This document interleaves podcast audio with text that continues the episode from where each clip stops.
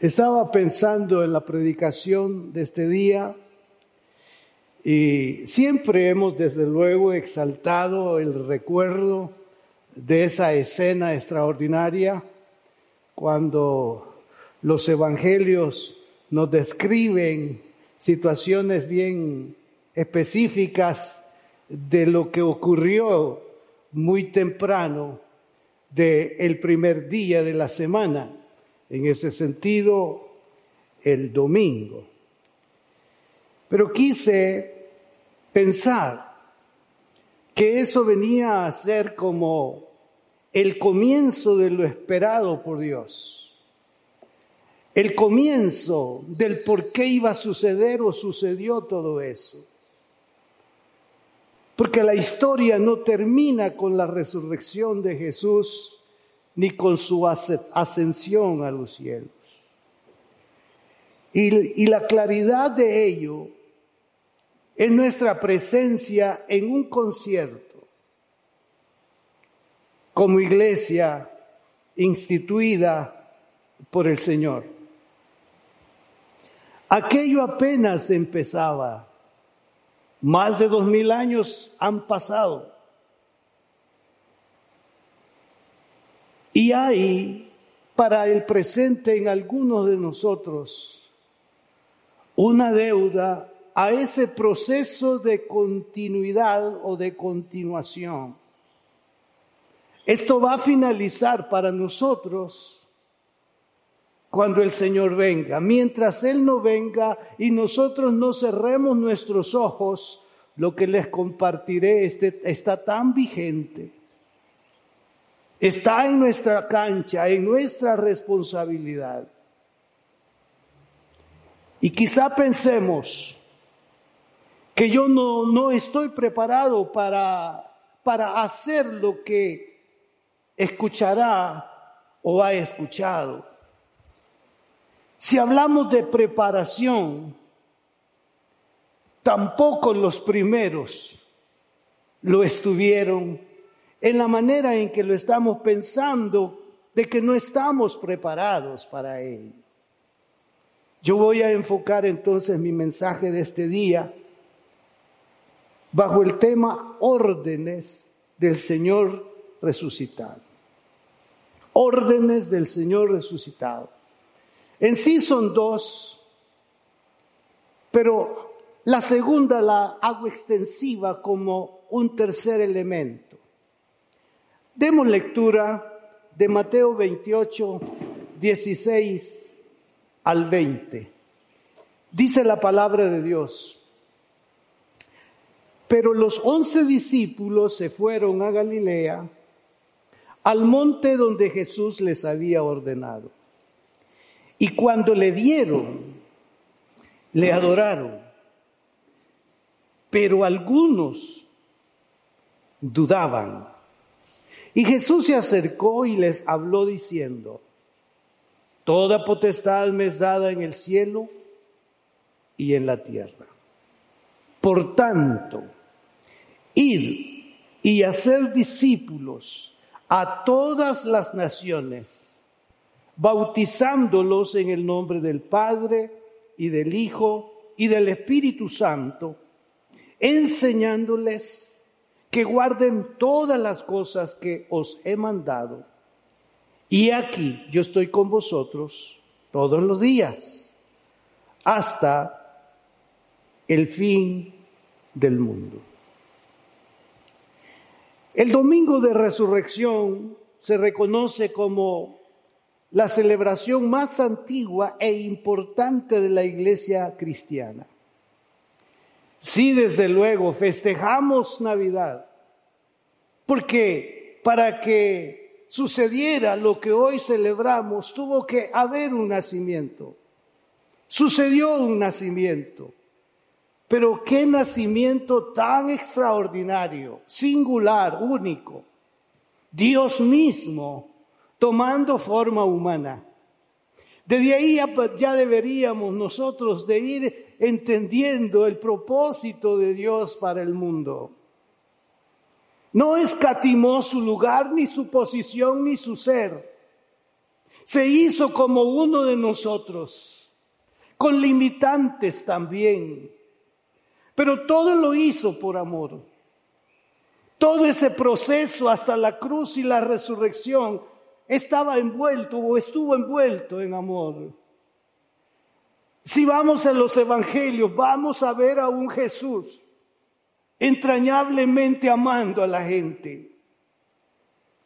Mientras otros dos despreciaban, Jesús abrió sus brazos y le dio amor. No sé cuál es su historia, pero de lo que estoy seguro es que ha disfrutado de los brazos abiertos, de esos brazos de amor de Jesús.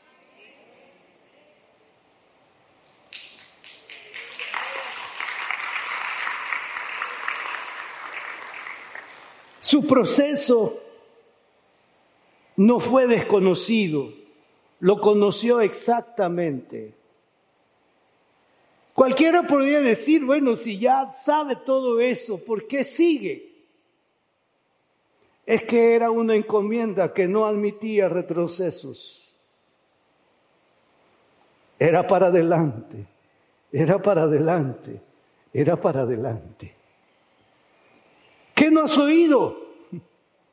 Están tramando algo contra ti y así quieres que, que, eh, que vayamos contigo a la ciudad. Vamos con él para que nos muramos nosotros también, dijeron los discípulos. Todo, todo, todo lo conocía Jesús. Dejemos la parte divina. Pensemos en la parte natural humana. Porque desde luego para conocer lo que venía tenía que tener un consciente mayor del ser humano. Y es en ese caso que se podía encontrar la divinidad con lo humano, en cuanto al conocimiento de lo que seguía. Pero de alguna manera él tenía o tuvo la oportunidad de retroceder en la parte natural. Mas teniendo conciencia del propósito, no pensó retroceder.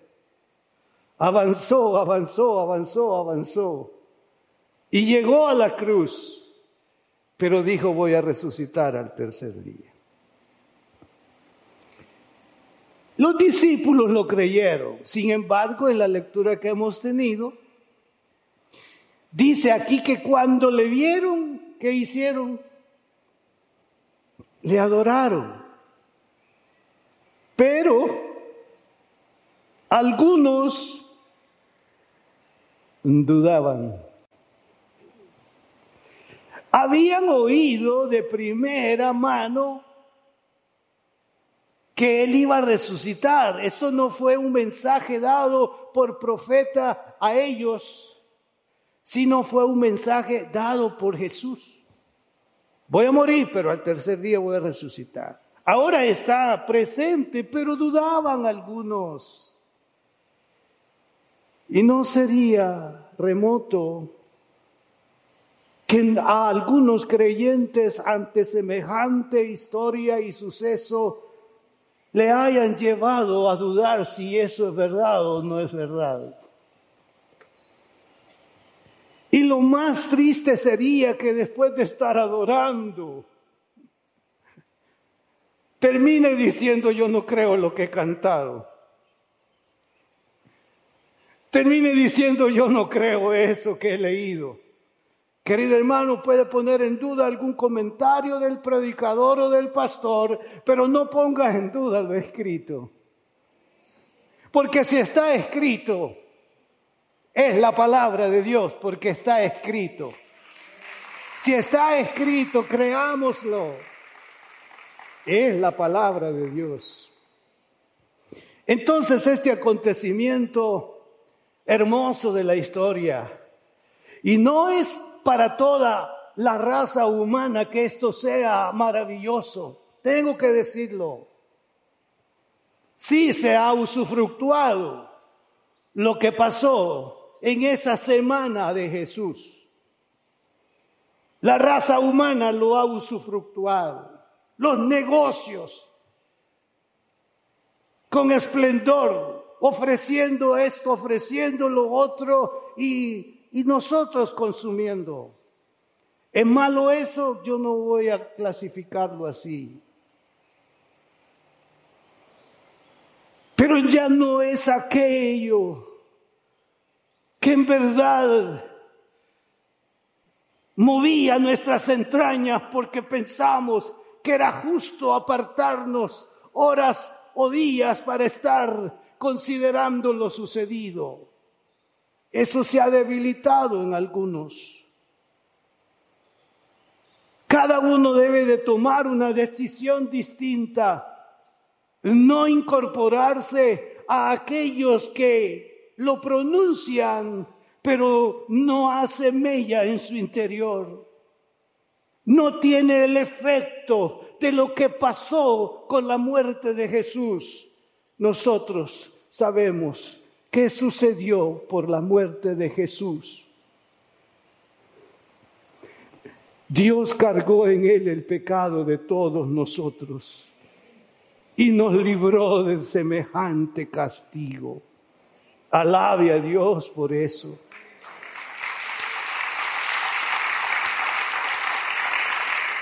Entonces, qué hermoso que estamos a esta hora en la casa del Señor. Vamos a la primera orden, la orden a María.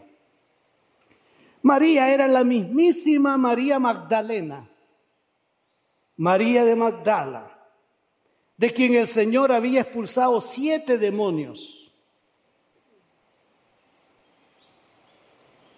Esta mujer, desde el día que se encontró con Jesús y recibió el perdón, se convirtió en una de sus seguidores más fieles. Ella sabía de dónde venía. Ella sabía cuánta estima tenía o no le tenían a causa de lo que ella era socialmente. Pero sin reparos, sin, sin reservas, Jesús abrió sus brazos. Y tal como estaba, bajo esa condición, recibió el perdón de sus pecados. Y se constituyó una de esas mujeres que anduvieron con Jesús, apoyaron su ministerio aún económicamente. Y ella creo que buscó estar siempre en esas escenas donde se encontraba Jesús. No me pregunte si así es o cómo lo hacía, pero el contexto nos da a entender que en verdad esta era alguien que no se le podía sugerir una actividad donde no estuviera Jesús.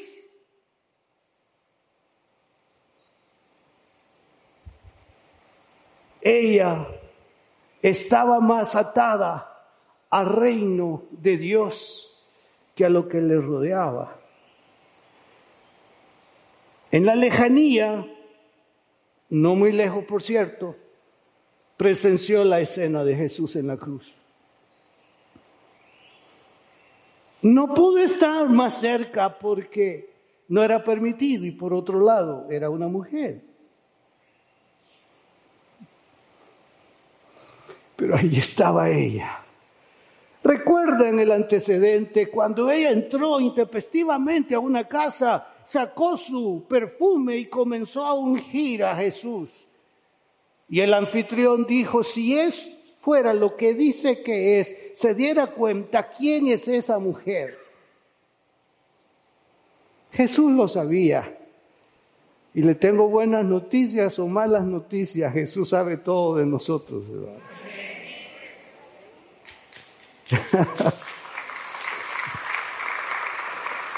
Jesús sabe todos nosotros, hermano. Pero vino el Señor y le dijo a este, ¿sabes algo? Al que más se le perdona, más ama.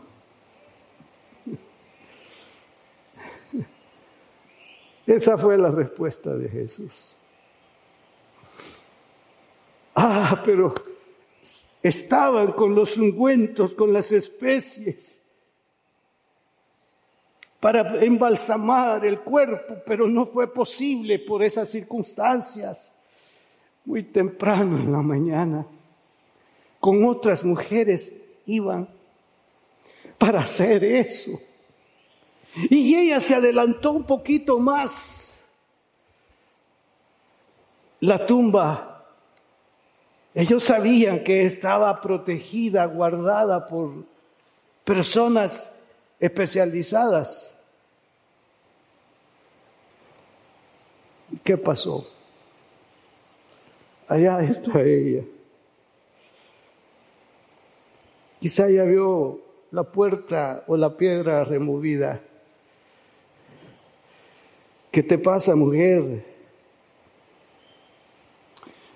¿Qué no sabe que se han llevado el cuerpo de, del Señor?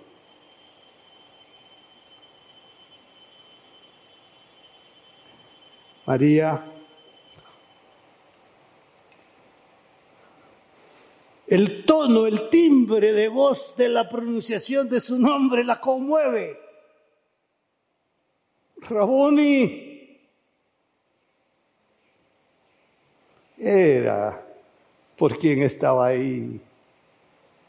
Había creído lo que Jesús dijo, sin embargo, está sometida a un proceso y a un deseo de su alma poner especies aromáticas. Aquí está la orden. Suba a mi Padre y a vuestro Padre, a mi Dios y a vuestro Dios. Ve y da ese mensaje a mis hermanos, a tus hermanos. Pero en síntesis, el mensaje tenía que ver con la noticia de que había resucitado. Pero la orden era, dice el Señor. ¿Saben quién dice? Dice el Señor. ¿Quién? El Señor. Ya resucitó. Habló conmigo y me dijo que les recuerde dónde quiere encontrarse con ustedes. Esa fue la primera orden del resucitado a una mujer comprometida, a una mujer de fe, a una mujer que había recibido con gratitud la, el perdón de sus pecados y los primeros pasos de conducción en su vida la que ocuparía hasta el final de la misma con el mensaje del resucitado. Y aquí entro al segundo lugar la orden a sus discípulos. Ya les dijo María, y hay otros hechos, de que Jesús había resucitado. Ahora, antes de ascender a los cielos, se ha presentado ante los discípulos. Durante 40 días estuvo con ellos. Degustó comidas con ellos. Se sentó a refrescar la enseñanza recibida o algunos otros agregados de conocimiento. Queridos hermanos, ahora deben de entender que no habían estado con Jesús tres años y medio para hacer la élite de Jesús ante otros, que no habían estado viendo la escena de todo su, su ministerio de primera mano por importantes, que no habían recibido esa capacitación y ese diploma para colgarlo en la pared y decirse a sí mismo, soy graduado en teología.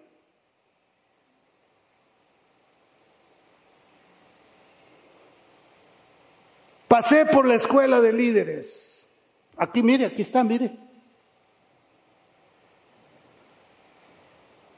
No era para llenar una galería de logros. El conocimiento que habían tenido, sí Jesús sabía que necesitaban removerlo un poco para hallarle sentido lo que implicaba pensar en lo que Jesús dejaba por seguir, por continuar. El mundo en lo propuesto por el Señor no había terminado. No terminó con su ascensión. Tuvo conciencia de que su pueblo aún no había vuelto su corazón a Dios. Fue rechazado y cuando entró a Jerusalén les hizo sentir, no han comprendido el tiempo de mi visitación. Volvió al Padre con el pesar de no haber vuelto el corazón de Israel a Dios. Y todavía puedo añadir que, que no había dado el siguiente paso a Samaria, a Judea, que será un pendiente que quedaba. Porque Él lo dijo una y otra vez, yo he venido primero a la casa de Israel. Mi encomienda es la casa de Israel. Pero ya se había dicho, porque de tal manera amó Dios al mundo. Y el mundo no solo era Israel, el mundo era el mundo. Y el mundo sigue siendo el mundo. Ese mundo que hoy nosotros representamos es el mundo que Dios ama. No hay ni una tan sola persona en el mundo que no sea amada por Dios. Dios ama al mundo, ¿cuánto lo cree? Dios ama a todos, Dios ama a todos, Dios ama a todos. Pero él esperaba que esta gente cercana, instruida, pudiera haber asimilado un poco de su amor por el mundo. Y hasta pensar que iban ellos a hacer las veces de Jesús. Y por eso es que en más de alguna ocasión les dijo, vayan en mi nombre. En mi nombre echen fuera demonios, en mi nombre resuciten muertos, en mi nombre. Porque toda esta operatividad a la que Él les está diciendo que vayan sería en el nombre del que tiene toda potestad en el cielo y en la tierra. Lo que ustedes vieron de mí, predicar, enseñar y sanar, esto lo van a ir a hacer ustedes en el mundo. ¿No piensa usted, hermano, que era que eso era un privilegio para ellos? Sentar a la gente y empezarles a enseñar sobre lo aprendido de Jesús. Y que alguien dijera, uno de los de Jesús ha llegado a la ciudad podemos aprovechar su presencia, llevemos al enfermo para que ellos oren y lo sanen. Un día no fue posible que Pedro atendiera a tantos, pero la gente sacó a los enfermos, lo pusieron a la izquierda y a la derecha para que siquiera la sombra de Pedro cayera sobre ellos y recibieran sanidad. Qué extraordinario, hermano. Qué extraordinario, hermanos. Qué facultad, hermanos. Porque el mundo seguiría bajo una necesidad que solamente puede resolver el Señor. Hay necesidades que pensamos que las resolvemos nosotros con nuestras capacidades y así Dios lo ha permitido y lo ha establecido y nosotros puede ser que nos ufanemos y digamos, es por mi capacidad, es por mi talento, es por esto, está bien, está bien, está bien. Pero gracias sean dadas al Señor que aquellos que hemos venido a Cristo, independientemente cómo sea su estatus, ha aprendido a decir si el Señor lo permite. Ha aprendido a decir todo es por Él y todo se lo debo a Él. Ha aprendido a decir no es por mí, es por Él. Por eso es que he hecho estos logros. Por eso es que estoy en el espacio donde me encuentro. Por Él. Y las herramientas que Él haya dado, las rendimos a sus pies. Entonces, como no todo estaba finalizado, sino que había algo pendiente, les dijo a sus discípulos, aquí está la orden, vayan a todas las naciones enséñenles lo que yo les he enseñado y bautícenlos en el nombre del Padre, del Hijo y del Espíritu Santo. Y ahí fue el proceso. Y ahora vienen ellos tomando la orden de Jesús. No se vayan de Jerusalén, quédense, quédense aquí. Hasta que sean investidos de poder de lo alto. Ya ustedes pueden imaginarse con qué actitud ellos dijeron, vámonos entonces. ¿Cuál es el espacio más amplio y más adecuado para esta espera? La casa de fulano y de sutano. Ellos tienen un aposento que da espacio para muchos. Vámonos para ese lugar y ahí esperemos. Queridos hermanos, bien pudieron haber esperado en sus casas, pero habían entendido el valor de estar juntos.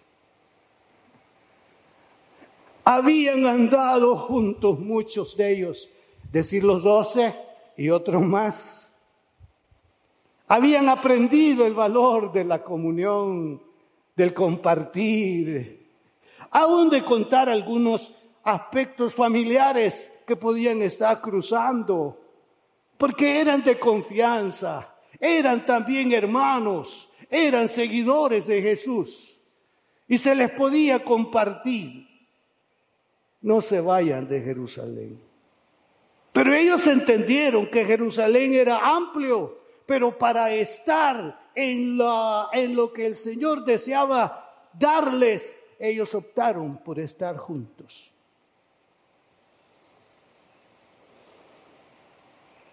Entonces vayan, pero antes van a ser investidos del poder de lo alto. Al décimo día, en un día tan importante como lo fue el primer día de la semana, vino sobre ellos el Espíritu Santo. En el día de Pentecostés, el día de la cosecha, el día de acción de gracias. Y empezaron a hablar en lengua según el Espíritu les daba que hablase. Y salieron de ese lugar impetuosos, con autoridad, para ir a sanar, para ir a hablar, para ir a compartir. Y queridos hermanos, según el libro de los Hechos, frecuentaban estar juntos.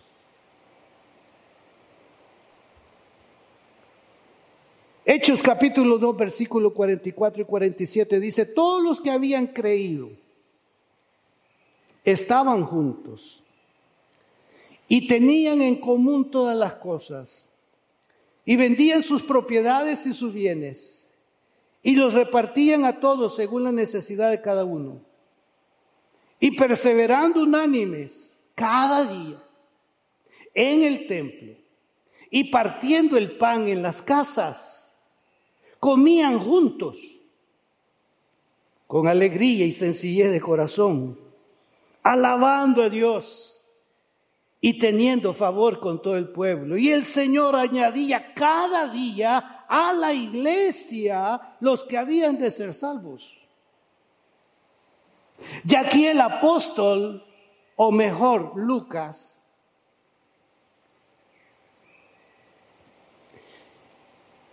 está tomando la decisión de Jesús en San Mateo 16, 18, edificaré mi iglesia. Por primera vez está hablando el Señor de iglesia y sabe que es una iglesia. Una iglesia es una asamblea, una iglesia es un pueblo, una iglesia es un cuerpo, una iglesia es una familia. Para que sea iglesia estos elementos son importantes. Usted no puede ser iglesia siendo llanero solitario, como dicen algunos.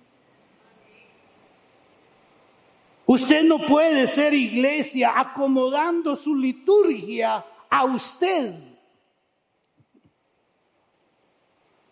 No es necesario congregarse. Aquí tengo mi Biblia, aquí está Marco Barrientos a mi lado.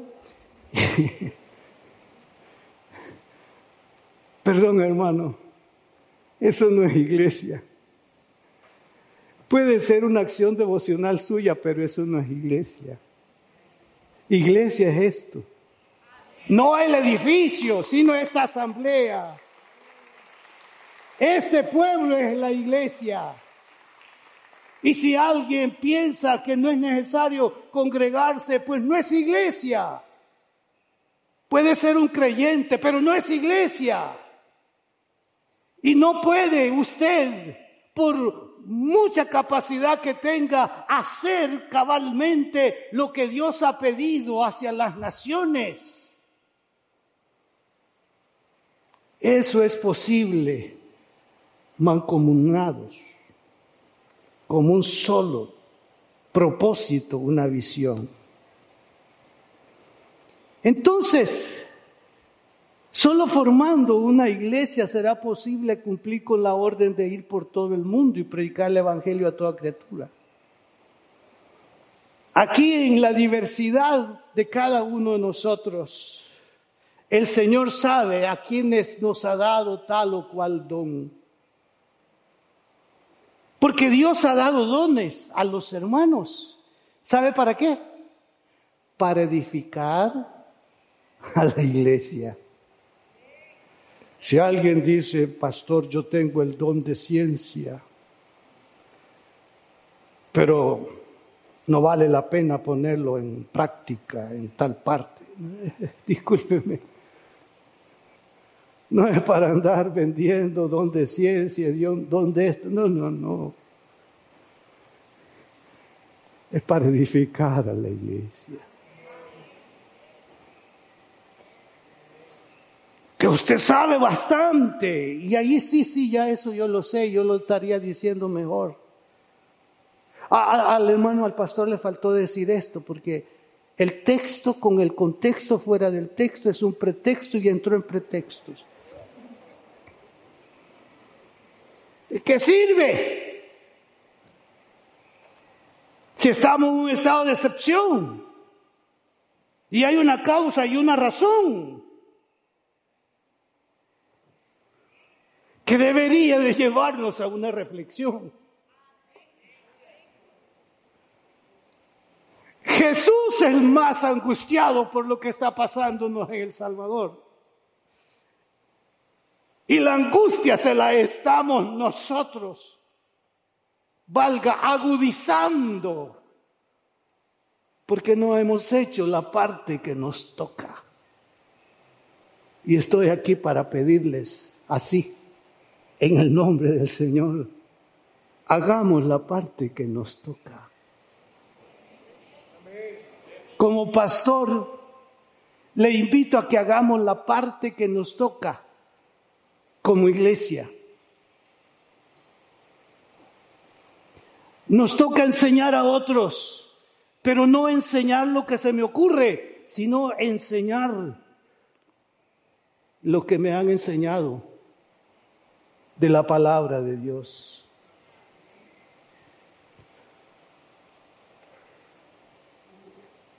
No buscarle a él la comodidad de decirle, bueno, mire, si no puede congregarse, no es necesario. San Pablo dice que sí, no dejen de congregarse como algunos tienen por costumbre, sino exhortándonos. Y tanto más cuando veis que aquel día se acerca. Hermano, estamos a un paso de ese día.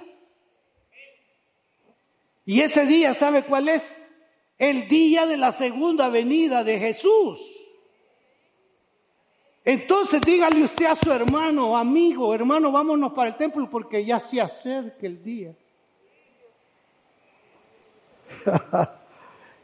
Ya se acerca el día, hermano, estamos celebrando resurrección, pero también la expectativa de que ya está cerca, las señales se están dando, Él está a un paso, nuestra redención está cerca, lo podemos nosotros celebrar.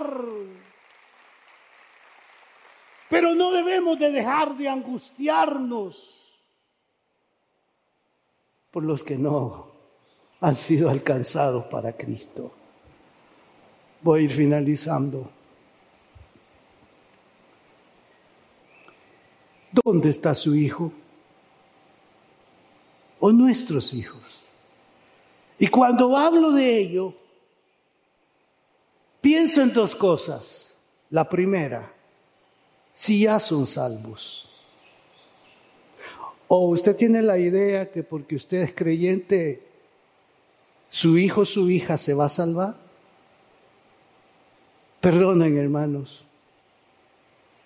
Alguien dice que Dios no tiene nietos, Dios tiene hijos. Tienen que convertirse en hijos.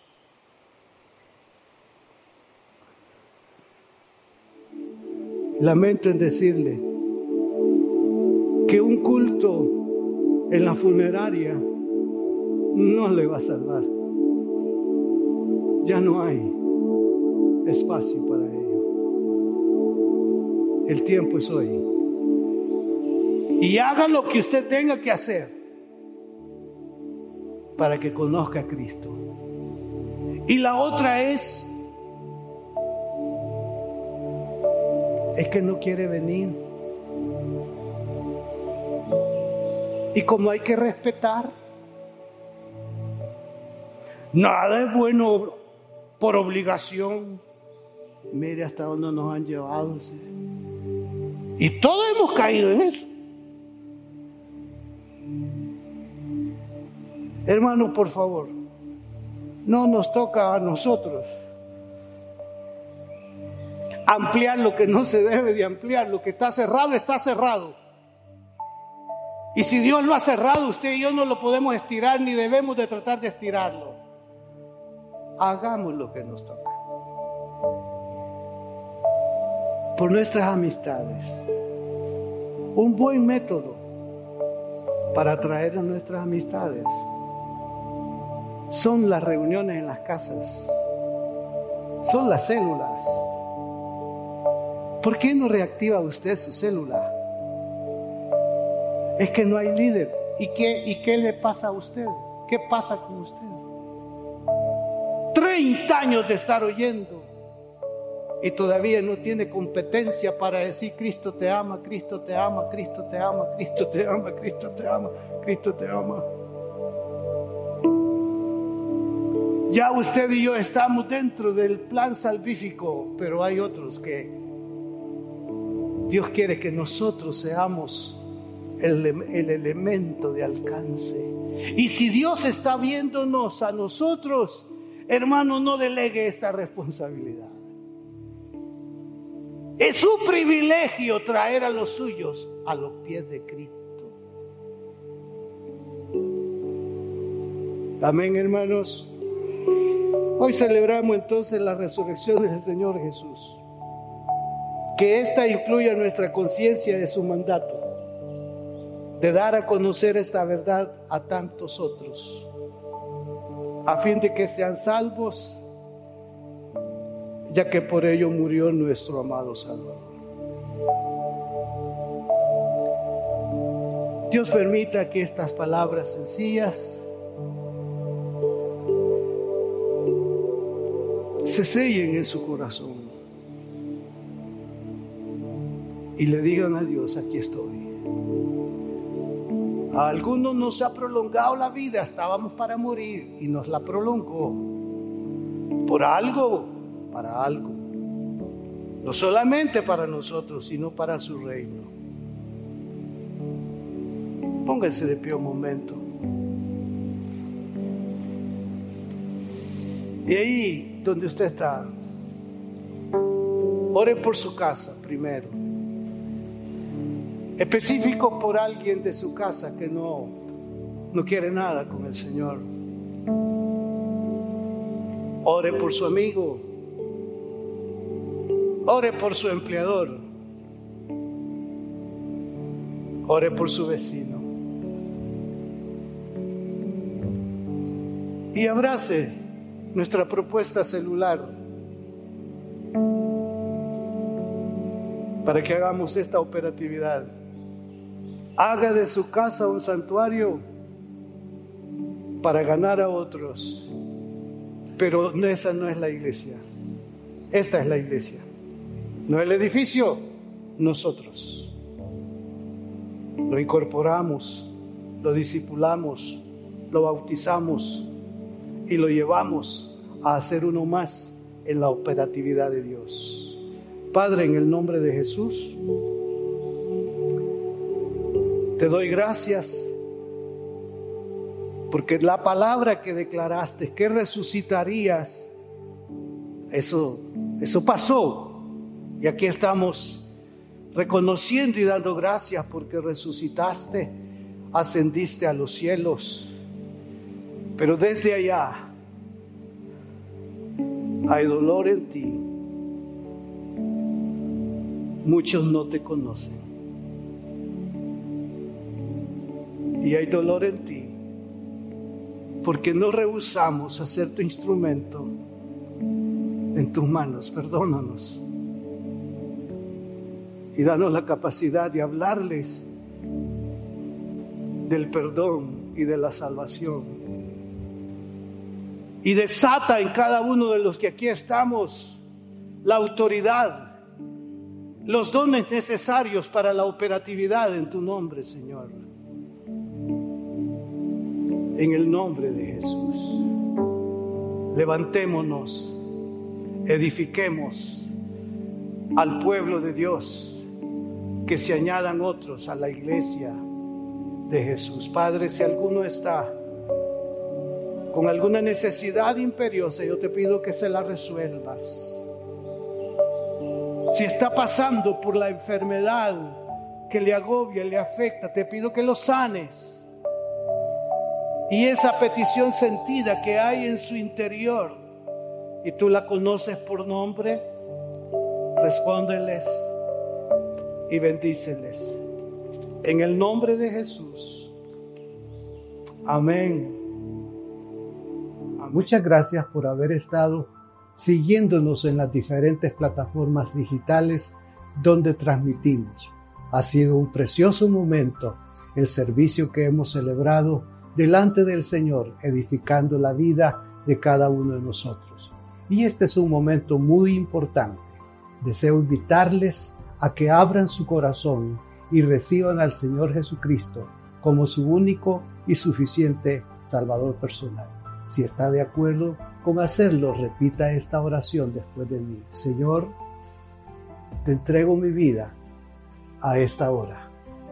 Reconozco que soy pecador y que solamente en ti encontraré el perdón. Lávame con tu sangre en este mismo momento y conforme a tu palabra, escríbeme en el libro de la vida. En el nombre de Jesús. Amén. Si hizo esta oración, bienvenido a la familia de Dios. Es importante que busque una iglesia donde congregarse para poder crecer en su vida espiritual. Desde luego, les ofrezco la iglesia que yo presido, Templo Cristiano de las Asambleas de Dios. Nos veremos en una próxima oportunidad. Que Dios los bendiga.